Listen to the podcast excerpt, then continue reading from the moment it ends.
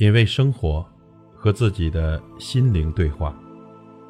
朋友你好，我是老齐。我们在日常生活中经常能看到这样的朋友，无论怎样，他总是高兴不起来，好像没有任何事情能让他开心。今天我们就来聊一聊，为什么你总是不高兴。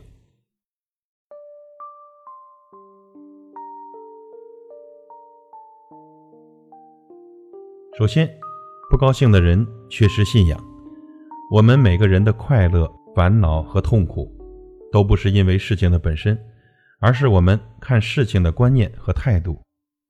就像米尔顿说的：“意识本身可以把地狱造就成天堂，也能把天堂折腾成地狱。”没有信仰，就容易把价值观建立在一些外在的事物上，甚至是相互比较上。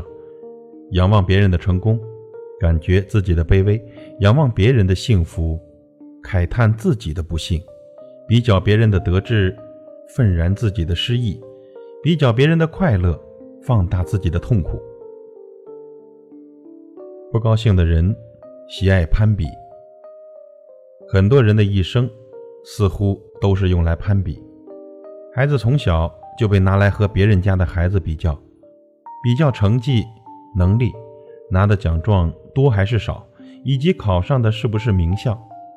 等毕业出来工作，又会被比较工作够不够好，薪水优不优厚，福利多不多。长期置于父母对自己的要求和比较之下，久而久之，自己也就习惯性的养成攀比的习惯。我是不是比别人优秀？我的吃穿用度比不比别人好？攀比成习惯，自然不快乐。别人有了，自己没有，于是要努力去拥有。拥有了，如果能快乐固然好，最怕的是拥有了之后，发现别人又上了新的层次，从而徒增烦恼。更别说有些东西是人穷尽一生都没办法拥有的。当人们追求的不是幸福，而是比别人更幸福时，幸福就会远离我们了。不高兴的人对美好的事物不感动。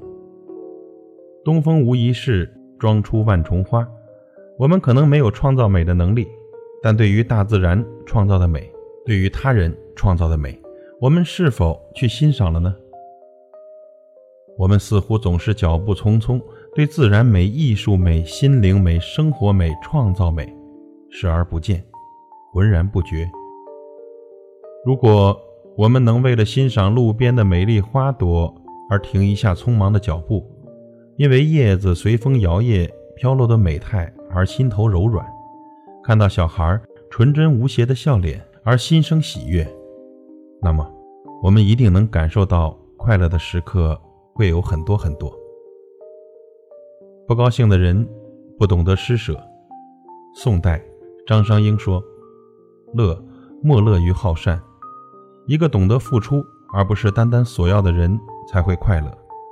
施舍不是富人的专利，向灾区捐赠几个亿是施舍，给陌生人一个微笑也是施舍。姚晨曾担任联合国难民署中国区的代言人，他说：“每当我背起背包到世界各地去帮助需要帮助的人，也感到正能量回到了我身上。做上这份工作，有梦想成真的感觉。”姚明则说：“我做公益、做慈善的最终目的是在帮助别人的同时净化自己，使自己升华。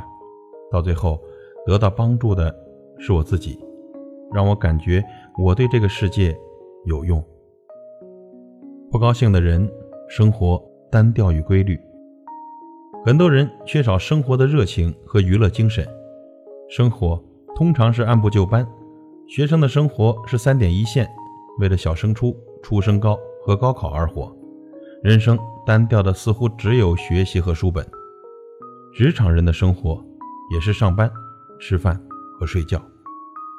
宝贵的周末时光仅用来休息都不够，更是难得出去郊游或者娱乐。也许到了老年才有大把的时间可以游玩，但是身体不争气，经不起四处出游、大吃大喝了。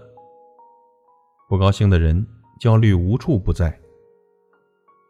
总有人无时不刻地处在焦虑之中，焦虑社会的不公，焦虑没钱没权，焦虑物价依然飙升，焦虑食品不安全，焦虑子女的教育，焦虑环境污染。似乎呢，总有焦虑不完的事。但是，要知道，只有无忧无虑的人才会快乐。总在焦虑，哪有时间快乐呢？不高兴的人。压力太大。中国文化一向强调修身、齐家、治国、平天下，这些责任总会或多或少地赋予到中国人的身上，形成他们的压力。生活面临的压力非常多，工作的压力、成家的压力、抚养子女的压力、人际交往的压力等等等等。而在这些重压之下，他们忙得几乎没有时间去缓解这些压力。日积月累的这些压力带给中国人的不仅仅是不快乐、不高兴，甚至伤及他们的健康。不高兴的人不敢坚持做自己，妈妈的期望、爸爸的期望、姐姐的期望，中国人总是被很多人期望着，从而不能坚持做自己。一个人要成为父母的好儿子、妻子的好丈夫、儿子女儿的好爸爸。朋友们的好伙伴，同事的好搭档，唯独不能成为想要的自己。自己总和自己在打架，自然也很难真正的快乐。不高兴的人是心灵封闭的人。早在一九七九年，美国就有个学者写过一本书《美国人心灵的封闭》。书中说，美国人的心灵都关闭起来了，这是为什么呢？因为当年。美国青年人没有了远大的理想，只是热衷于眼前繁华的物质世界，疲于奔命于琐碎的日常生活。今天的你，是不是也将自己的心灵关闭了呢？要知道，即使在最穷困、最危险的境地，只要你能打开心灵，也总是可以发现可以使自己快乐的理由。朋友，从现在起，努力的让自己成为一个。快乐的人，品味生活，和自己的心灵对话。感谢您的收听和陪伴。如果您喜欢我的节目，请推荐给您的朋友。我是老齐，再会。清澈的天空，还做着那个少年的梦。今夜摇摆随风。蝶舞在笑声中，请让我再唱一曲，被爱情轻触摸的心。可人有情，天不作美，月太变心。再唱一首